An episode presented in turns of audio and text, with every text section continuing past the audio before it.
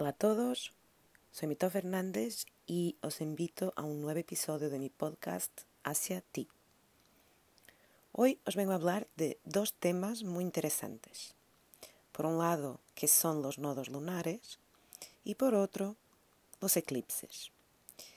Y hablo de eclipses porque se acerca una nueva temporada de eclipses, más concretamente un eclipse lunar el 30 de noviembre y un eclipse solar el 14 de diciembre. La palabra eclipse viene del griego y significa abandono.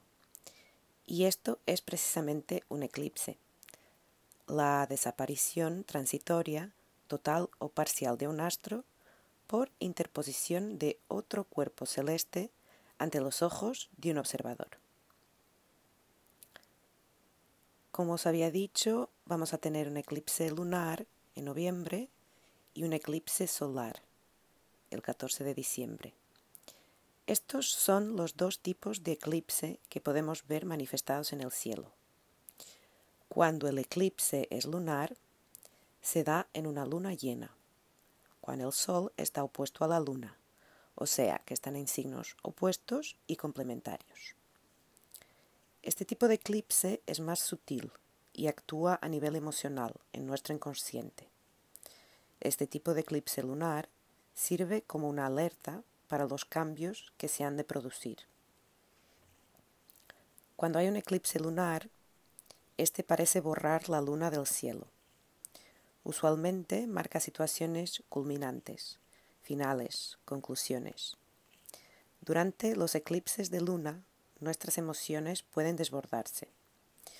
Puede haber un cierto desconcierto o, confusión, perdón, junto con una cierta nostalgia por partes de la vida que sentimos que dejamos atrás.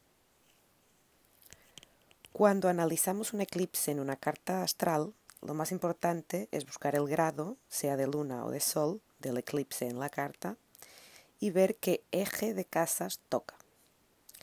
Cuando hablo de ejes de casas, me refiero a que hay 12 casas en total en el mapa y estas se subdividen en seis ejes. Por ejemplo, el eje 1-7, que incluye las casas 1 y la casa 7, que es su opuesta y complementaria, este es el eje de las relaciones. El eje 2-8 es el eje de los valores. El 3-9 es el eje del conocimiento.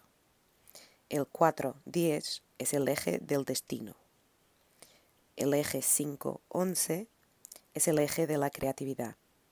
Y por último, el eje 6-12 es el eje del servicio.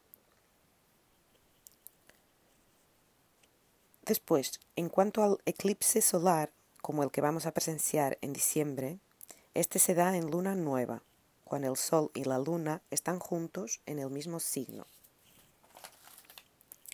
Este tipo de eclipse produce una mayor toma de conciencia en los cambios que se manifiestan. Hay como un poner luz, una necesidad de expansión. En un eclipse solar, literalmente, el día se vuelve noche, marca comienzos. Sin embargo, un eclipse de sol puede simbolizar la desaparición momentánea de nuestro potencial interior. Podemos sentir una incapacidad de visualizar metas, ya que existe una interacción entre eclipse y desvitalización.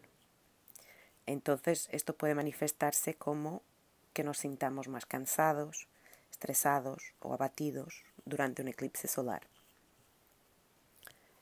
En cuanto a los efectos, tanto del solar como del lunar, se dice que tienen vigencia hasta producirse el siguiente eclipse de la misma categoría, sea lunar-lunar o solar-solar.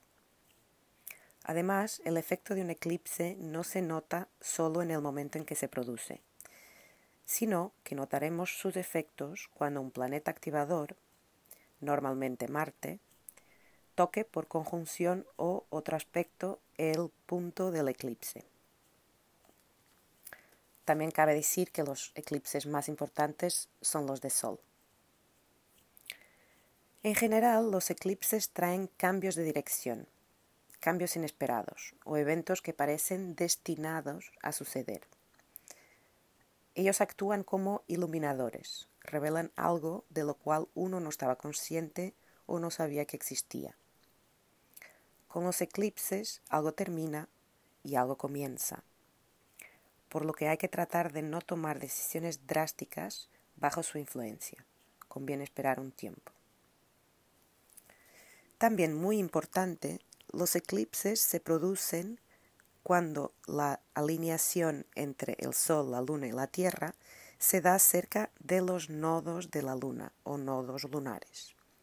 Y por eso también había decidido hablar hoy de los nodos lunares. ¿Qué son?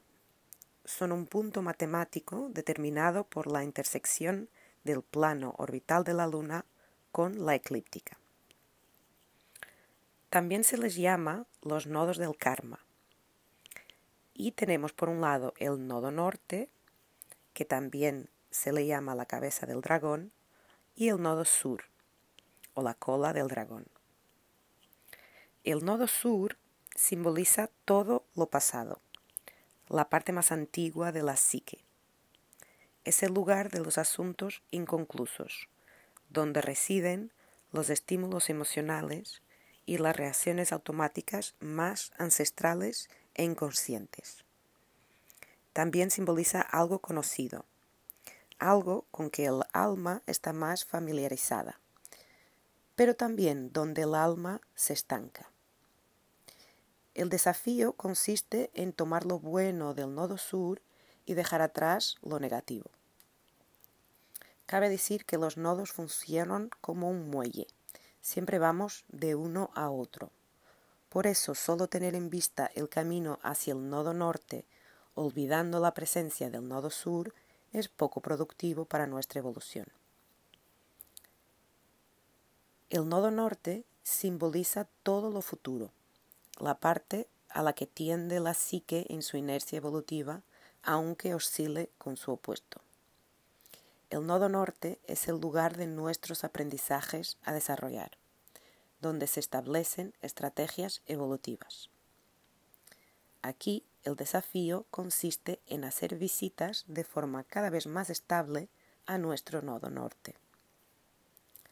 Se dice que el nodo sur es como la luna de nuestra anterior encarnación y el nodo norte es la luna de nuestra futura encarnación.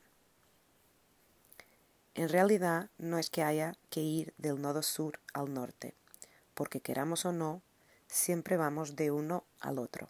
Hay siempre un camino de ida y vuelta.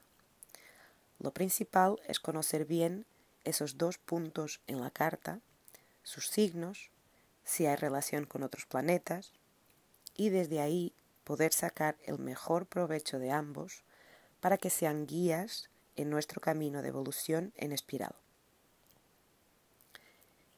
Y hasta aquí espero que os haya gustado y que os sirva toda esta información. Y nos vemos pronto para un nuevo episodio del podcast Hacia ti. Os envío un enorme abrazo.